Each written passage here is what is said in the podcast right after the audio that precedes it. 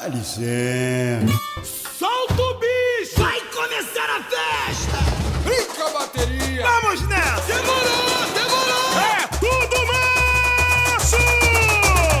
Muito bem, meus amigos, voltamos com mais uma edição do nosso podcast Samba Leal. Eu quero agradecer a todos que têm participado, se manifestado, positiva ou negativamente, ou aqueles simplesmente que estão ouvindo. Na última edição nós fizemos aqui uma crítica ao julgamento de samba enredo. É... Alguns se manifestaram, outros ficaram com o pé atrás. Quem quiser mandar mensagem, concordando, discordando, fique à vontade, tá bom? Hoje eu vou estrear aqui um convidado especial. Exatamente. Teremos convidados, teremos colaboradores, melhor dizendo, que vão estar aqui com uma certa regularidade. Não sempre, não em todas as edições, mas Vamos tentar fazer com que, pelo menos uma vez por mês, cada um deles participe com a gente, colaborando com um pouco de sua sabedoria, um pouco do seu conhecimento. E hoje, preste atenção, hoje é uma aula. Uma aula. Fique ligado.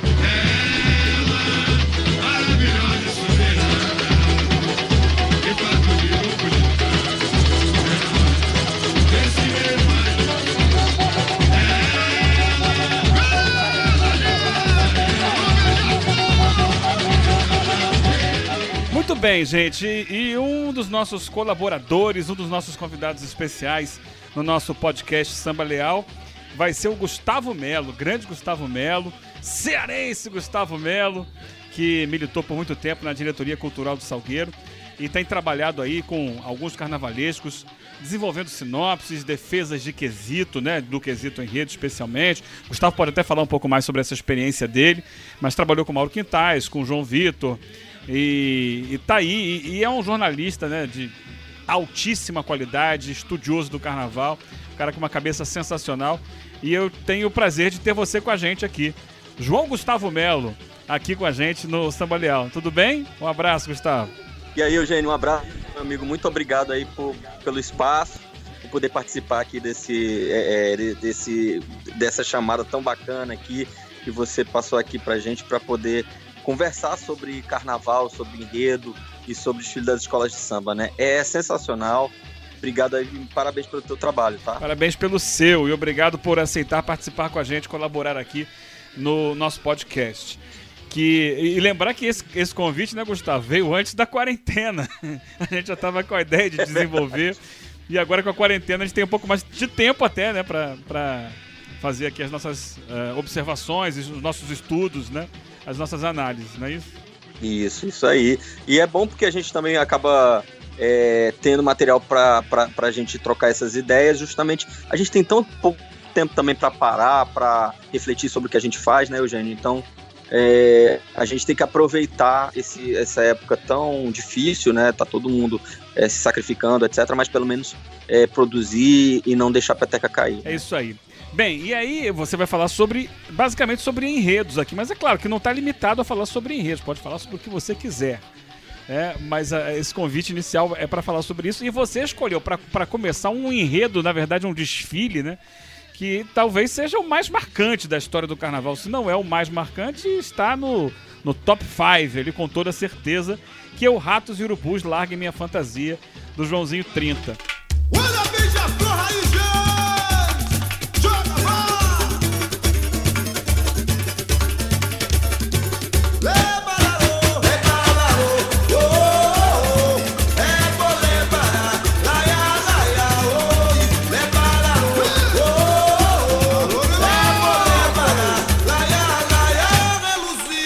explicando pra gente por que, que você foi buscar justamente esse tão impactante desfile. É, Eugênio, esse desfile, ele na verdade, ele eu fiz na, na época da minha graduação em jornalismo na Universidade Federal do Ceará. Eu fiz um, a minha monografia sobre esse desfile, tentando abarcar um pouco a questão das imagens é, que estavam presentes nesse desfile. E, e, e, é um, e foi um problema, porque é, eu já assisti esse desfile mais de 300 vezes. Assim, eu já parei até de contar acho que na tricentésima vez que eu assisti o desfile. E cada vez que eu assisto, eu vejo uma coisa diferente. Eu vejo um, um, é, é um desfile muito que a gente pode falar de polissêmico. Ele tem muitos sentidos. Cada fantasia, cada ala, cada carro, você pode fazer um tratado sobre cada coisa que aparece nesse desfile. Ele é uma obra-prima, acho que da arte brasileira. Ele não é Acho que não é uma coisa restrita ao carnaval, assim como, por exemplo, tem é, os filmes do Glauber Rocha, é, O Deus e o Diabo na Terra do Sol, ou, ou peças de teatro como é, as peças do José Celso Martinez Correia, enfim, é, O Rei da Vela, por exemplo. Então, quer dizer, é uma obra que transcende a própria linguagem do espetáculo em que ele é veiculado. Ou seja, é uma obra que, que, que é do tamanho do carnaval e que também transcende o carnaval. Já faz 31 anos que aconteceu esse desfile, né? Já são 30, 31 anos, ano, passado foi, foi, foram celebrados os 30 anos, e a gente tem continua a ter o que falar, a gente continua a ter o que analisar, e no meio dessa pandemia, né, é importante a gente trazer à tona é, esses, esses, esses, desfiles, essas obras da arte brasileira que fazem com que a gente pense também o nosso papel dentro do, do panorama mundial. Desfile de 1989 da Beija-Flor de Nilópolis, assinado por Joãozinho 30. E que foi um. Um, um tchan, né? Foi um, um, choque em todo mundo que estava assistindo, mas é aquela velha história acabou não sendo campeão do carnaval por uma nota de samba enredo, não foi isso? Foram três notas, na verdade, né, né, né Eugênio? Foram três notas, a, uma nota de samba enredo do jurado João Máximo, uma nota no quesito conjunto do jurado é, é Pedro Ângelo Suzana e uma nota 9, as três notas 9, né? E uma nota 9 do jurado Cláudio Cunha, que é ator, no quesito evolução. Então essas três notas definiram é, a perda de, de, do Carnaval da Beija-Flor para a Imperatriz Leopoldinense. Houve durante a apuração uma certa confusão porque teria-se é, no regulamento o descarte da menor nota, o que faria com que a Imperatriz e Beija-Flor fossem, fossem sagradas campeãs. As duas estavam indo terminar a apuração para ir comemorar com as suas comunidades, né? O Luizinho na apuração é, é, chega até mesmo a dar um abraço no Anísio, comemorando com ele como se tivesse sido a Beija-Flor tivesse sido campeã também. Só que no, no meio do caminho ele descobriu que a coisa não foi assim, né? Que a Imperatriz, que tirou nota 10 em todos os quesitos, é, se sagrou campeã justamente por não ter o descarte. Então foi. Um, a, a, ou seja, até a apuração ela tem uma certa aura de, de, de, de, de é muito prosaico, né? Isso tem até uma certa lenda, tem até um folclore sobre isso, né? Porque você, é, é, ele sai, o, o Anísio Abraão Davi sai da, da, da, do Maracanãzinho, onde foi a apuração, crente que iria para quatro quadras de Nilópolis comemorar o título, mas foi para comemorar o vice-campeonato e comemorou como se fosse um título, né? Junto com toda a comunidade de Nilópolis. Mas vamos lá, vamos pro desfile. Esse impacto que foi a Beija-Flor já desfilou na segunda-feira, não foi isso? Já estava amanhecendo, né? Isso, a Beija-Flor foi um desfile de 89, né? Foi um desfile com 18 escolas. Foi um desfile muito inchado, vamos dizer assim, é, por conta do, do, das viradas de mesa que aconteceram no ano anterior, da própria Imperatriz Leopoldinense e, e de outras escolas também da Unidos do Cabo Sul que deveriam ter descido para o segundo grupo que acabou não acontecendo. Então, o desfile teve 18 escolas, a Beija-Flor foi a penúltima escola da segunda-feira, desfilando já com um dia claro, né? É, é um, uma manhã nublada, né, de carnaval, de terça-feira de carnaval depois de uma noite que se teve, por exemplo, a Imperatriz Leopoldinense que levantou a avenida com o enredo Liberdade, Liberdade abraçada sobre nós, né? Que foi, acabou se sagrando a campeã. Mas assim, a Beija-Flor, é, isso eu não, não estava, infelizmente, na avenida, mas durante a, a, pesquisa eu apurei com muitas pessoas que estavam presentes e a sensação foi muito de estranhamento, né? As pessoas estranharam, é, a princípio, todo aquele visual com relação aos mendigos, etc. E o mais interessante é a cabeça da escola que a gente chama, né? É aquele conjunto alas, é aquele conjunto comissão de frente, a primeira ala e o carro abre alas, né? Até que vai um pano de avenida, uma cabeça que vai até o segundo carro, onde ele trouxe atores, trouxe pessoas do teatro para encenarem os mendigos, né? E toda uma visualidade que ele se inspirou, o Joãozinho Trita depois deu várias entrevistas dizendo isso, no espetáculo Os Miseráveis, né, que ele tinha visto em Londres. E é um espetáculo baseado na, no livro do Victor Hugo, né, do escritor francês, e que traz justamente essa visualidade dos mendigos e tal, é, em contraposição a, a, um luxo de uma corte francesa, né, que, que, em que se dá a, a, a história, né. Só que o Joãozinho 30 a é, traz isso para o cenário brasileiro, né, é, e, e, fala esse lixo espiritual, lixo moral e o lixo que a gente é, é, que está na nossa constituição enquanto país. Justamente no período 89, em que você tem é, um ano de eleição para presidente depois de, da ditadura militar, da ditadura civil militar, é, é, corrigindo aqui, uma ditadura que durou muito tempo, durou mais de 20 anos e que levou o Brasil a uma derrocada moral e estava na hora também de lavar roupa suja, entendeu? E aí foi é, é, é, esse contexto todo trouxe ao desfile da Beija-Flor essa, essa aura de magia também, também, né? E aí quando a Beija-Flor entra com essa essa horda de mendigos, né? Faz da avenida um, um, um, a avenida isso eu vou usar um termo do jornalista José Carlos, Carlos Rego, da Manchete, é, um saudoso jornalista, um grande pesquisador de carnaval, o José Carlos Rego disse que a Beija-Flor estuprou a avenida. E eu adoro esse, esse, esse termo que ele usa porque eu acho que é o termo mais adequado. Ela, foi, ela estuprou a avenida, não pediu licença, entrou contra todos os cânones do que se dizia ser um desfile de escola de samba é, é, tradicional, né? Que a Imperatriz da Podia muita competência. E aí vira o jogo, quer dizer, muda tudo, é, ninguém é, é deixa os olhos da avenida completamente cegos por aquilo que estava acontecendo e o espírito completamente tomado por um, por um estranhamento e depois por um certo é, encantamento também, encantamento que vai rolando ao decorrer do desfile e da forma também como a Beija-Flor desfila trazida pelo Laíla, né? que é aquela forma de, de, de, rolo compressor, de entrar na avenida com, com, com a escola que quem, vocês, é, quem puder ver esse desfile é, é, vai, vai notar isso, que a escola entra quicando na avenida e, e, que traz muitas referências, né?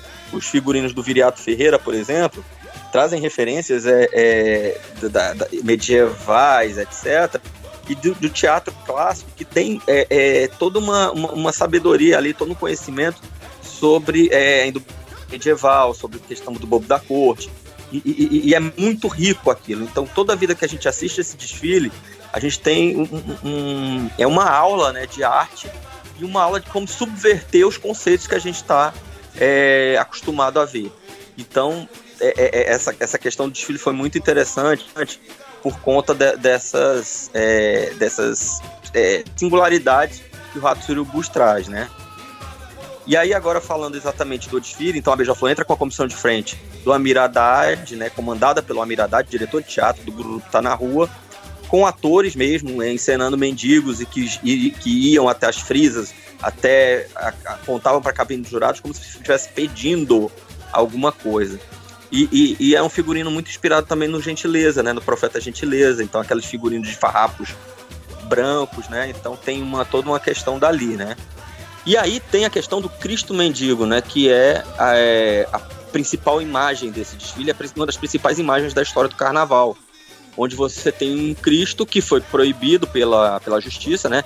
Por meio de uma ação da Arquidiocese do Rio de Janeiro, que é, é, entrou com ação justamente para proibir a imagem do Cristo é, tal como ela foi concebida.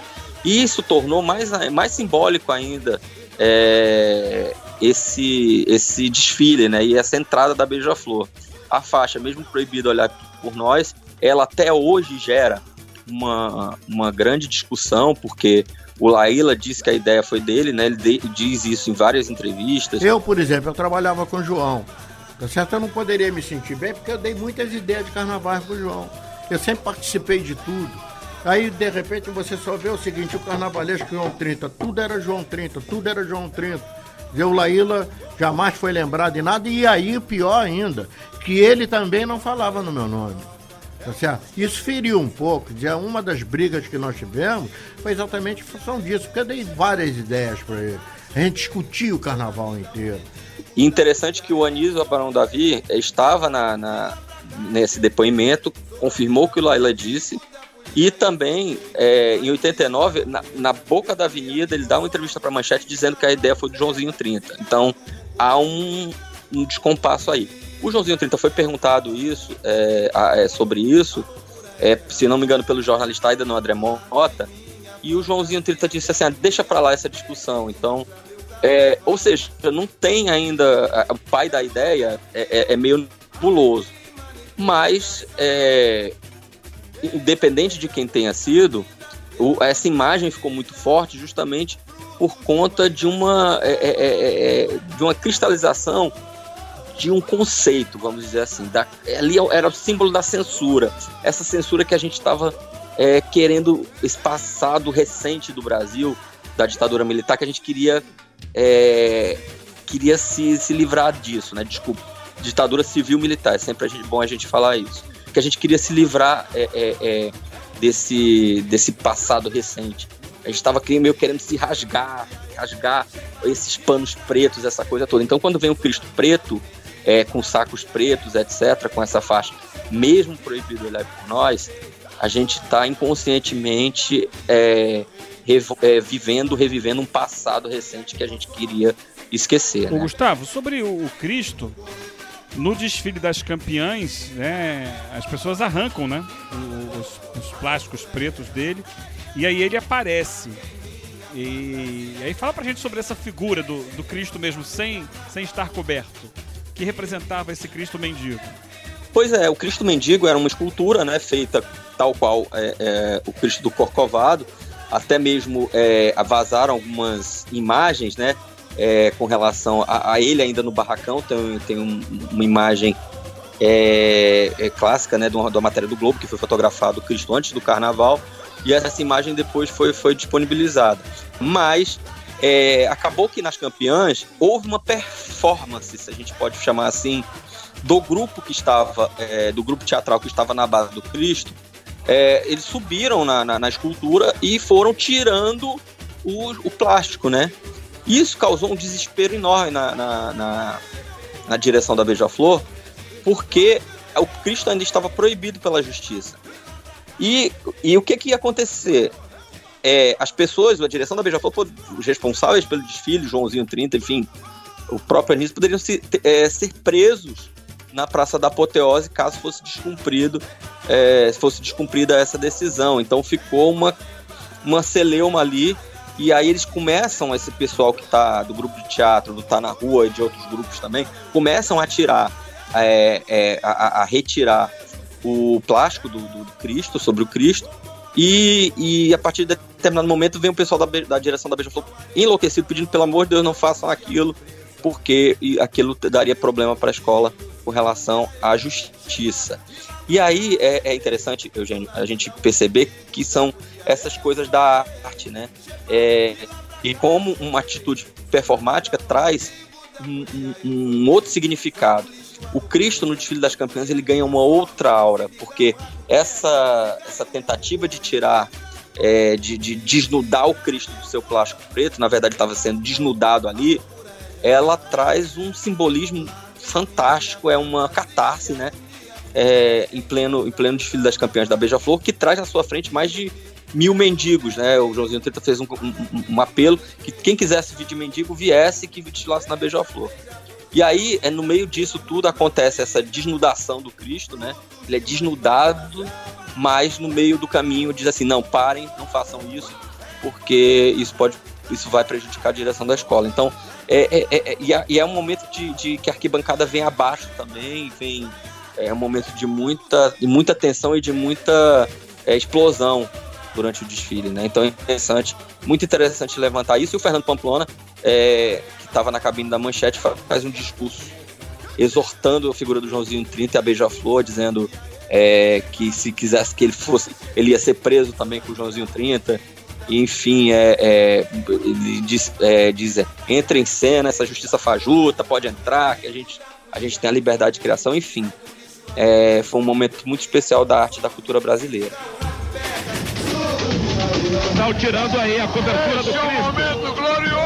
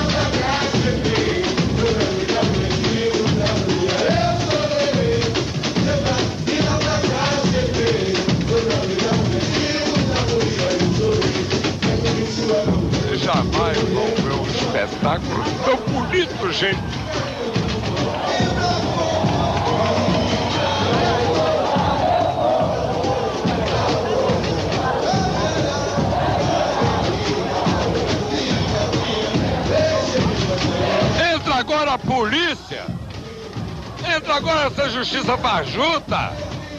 Entra agora! Entra agora no meio do povo se tiverem coragem! E peçam o que o povo vê, o que o povo está mostrando! E peçam se tiverem coragem!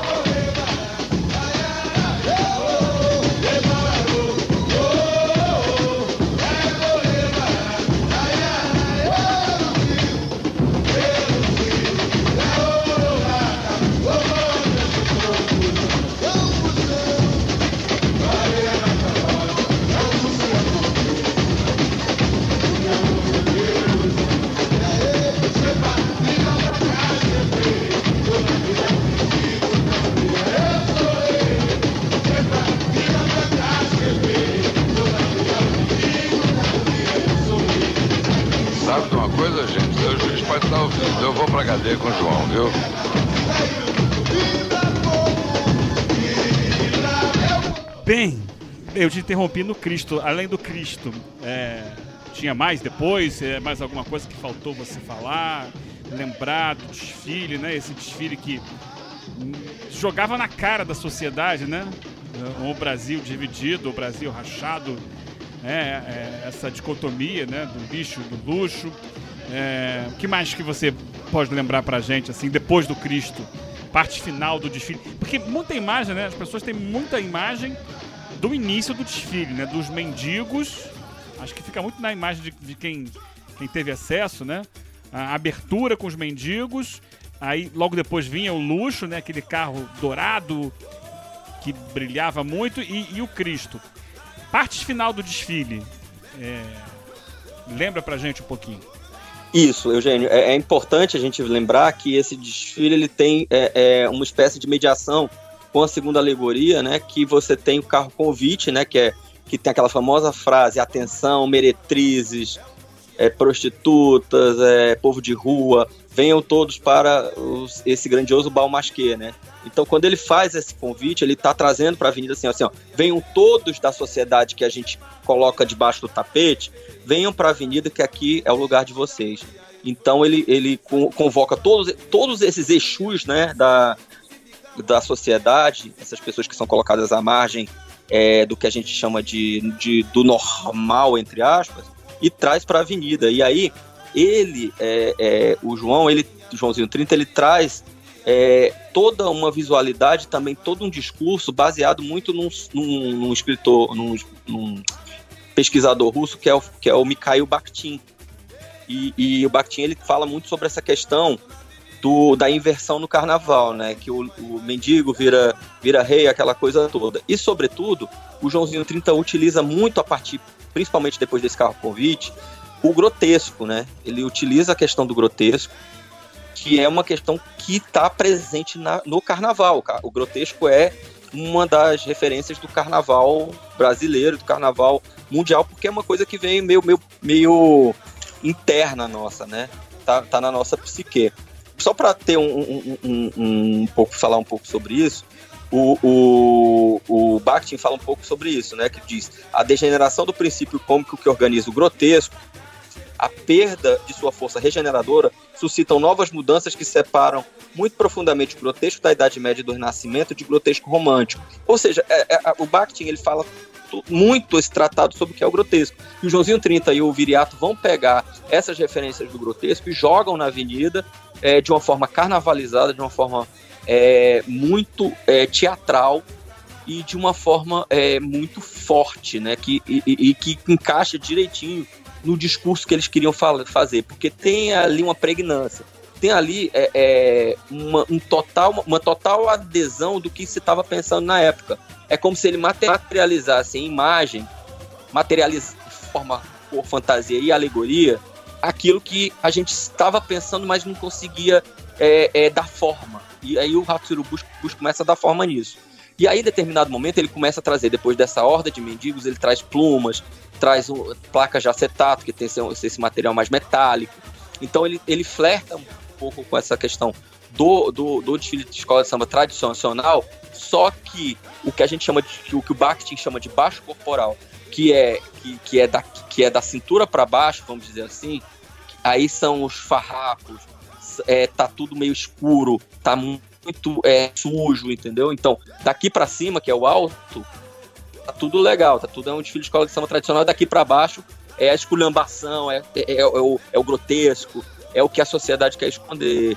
Então você tem um, um, um chão de avenida que preserva, a partir do, do, dessa horda de mendigos que acontece na abertura do desfile, ele, a partir disso, você tem um desfile de escola de samba com signos, com elementos tradicionais como as plumas, etc., mas com um, um, os farrapos não deixam de estar ali.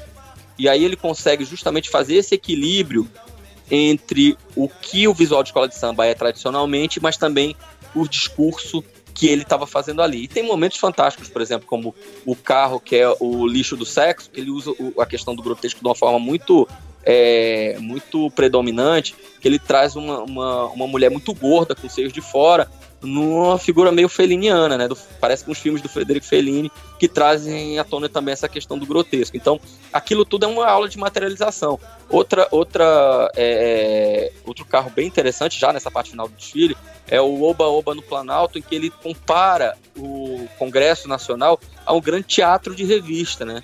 Então você é, é, é, aquilo é como se fosse um grande palco onde as pessoas desempenham um show de que muitas vezes é um show de horrores, é um show montado, é um show completamente é, de, de cartas marcadas, é um show encenado ali justamente para tentar tapear o povo. Então tudo isso são discursos muito fortes. E mais interessante ainda, Eugênio, é a forma como ele vai narrando. Tem o banquete dos mendigos, que é o penúltimo carro, que ele em que ele traz para a avenida é, é, essa, essa, como se o povo tivesse sido, traz o, o, o a, a, toda aquela é, toda aquela pompa, toda aquela, aquela coisa dos mendigos entrando nos palácios e, e, e, fazendo o grande saque, a grande revolução, e o final que é o banho na Cinelândia, que aí o, o, eles fazem um, um tremendo do o João 30 termina como o, é, é, lavando, a, é, como se fosse lavar o país para que surgisse uma nova civilização do terceiro milênio, que era um discurso que ele sempre teve.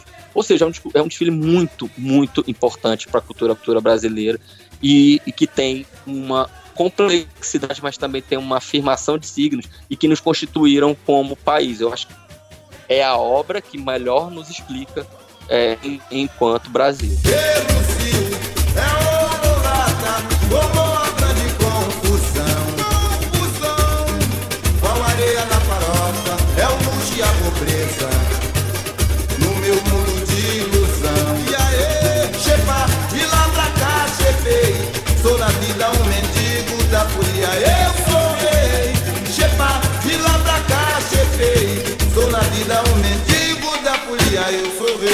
Gustavo, é, com relação ao samba enredo, né, que levou a nota 9, uma das notas, né, foi 9, como você disse. Não foi um samba que, que tenha marcado, né? O samba não é um samba lembrado. É, se lembra do samba em função do desfile, mas não em função dele próprio. Como é que você vê a relação do samba, da letra do samba, da melodia do samba, com a proposta estética é, cultural do, do desfile do João e do Viriato? Ele ficou muito mais famoso depois do desfile do que antes. Ele é um, um samba que, obviamente, não está na altura do Liberdade Liberdade da Imperatriz, ou do Direito a Direito da Vila Isabel, ou do Templo Negro do Salgueiro, mas é um samba que tem uma força muito grande que embalou muito bem o desfile da Beija-Flor.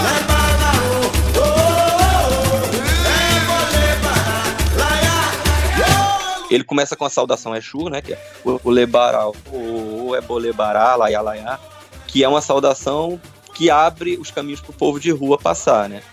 Aí tem uma questão que veio do julgamento. O julgador João Máximo, né, é escritor, biógrafo de Noel Rosa, um jornalista muito talentoso, enfim, que não tem é, a gente é, é, não tem adjetivos para falar da competência dele, mas que nesse ano de 89 ele resolveu tirar pontos de escolas que traziam algum trecho na letra de expressões do Yorubá, tipo o Epcheu Babá do Império Serrano, que é a saudação Oxalá, Império Serrano tira nota 9.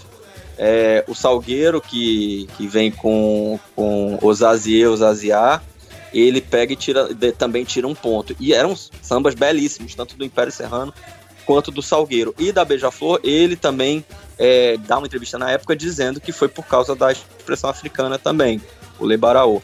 E aí, uma coisa interessante, que com os nervos à flor da pele, a Beija-Flor, é, no desfile das campeãs, também traz uma faixa é, dizendo, chamando o João Márcio de racista. Então, foi uma, um desfile muito das campeãs muito quente e muito cheio de rancor, né? Justamente por conta da Beija-Flor não ter sido a grande campeã do carnaval. E aí, justamente essas polêmicas todas, elas contribuem para tornar esse desfile ainda mais mágico, mais lendário e mais inesquecível, né? Que, que tá dentro do enredo, né? Não, não, tá, não, tá, não tá descompassado do que tá mostrando, você mesmo citou, né? Que tem o carro que é justamente isso, né? É, conclamando o carro do convite. Então estava totalmente dentro do enredo. E aí, em função disso, houve o, a pontuação, foi a despontuação, como se diz agora, né? Do samba da Beija-Flor. Mas não foi só isso, né?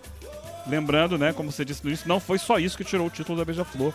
Houve outras duas notas que também tirariam, né, cada uma por si, né, no caso dos critérios de desempate. Isso, por exemplo, o jogador Cláudio Cunha, ele tira o, o, o ponto da Beija-Flor justamente por conta de um buraco no quesito evolução que ele disse ter visto que aconteceu na, em frente à cabine dele. Ele disse que não se não tivesse tirado aquele ponto, ele ficaria é, extremamente é, com peso na consciência, porque ele adorou o desfile, mas aconteceu o buraco na frente dele.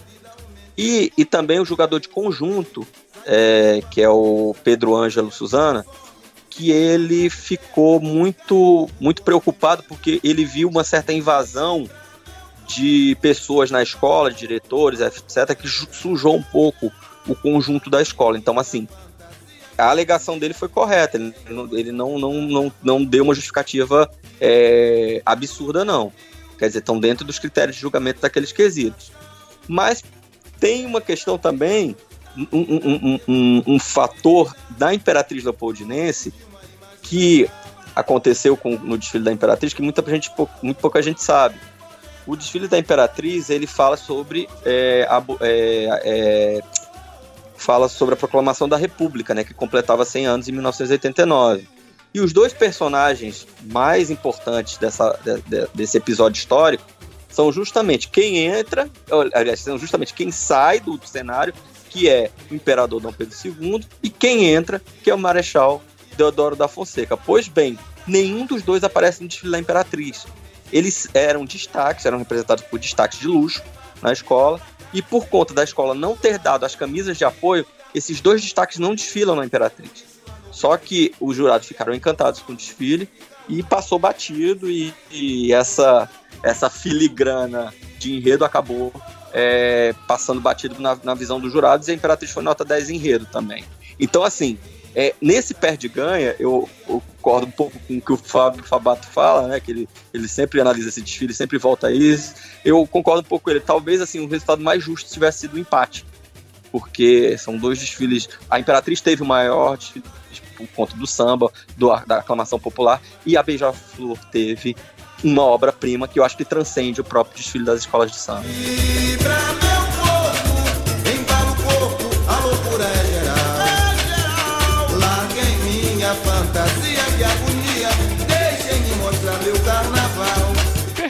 João Gustavo Melo. Brilhante, brilhante, brilhante sua participação aqui no nosso Samba Leal. É apenas a primeira, que venham outras tantas para nos brindar com tanta história, com tanta sabedoria acerca do nosso carnaval. Até a próxima, Gustavo. Até a próxima, Eugênio. Muito obrigado pela oportunidade. Foi uma delícia, passou rápido. Espero que, que todos gostem né, desse, esse podcast. Parabéns e que venham mais. Virão, com certeza. Até a próxima. Até a próxima, Eugênio. Tchau. E eis a beija-flor tão linda, derramando na avenida, frutos de uma imaginação. E parou. Oh, oh, oh, oh.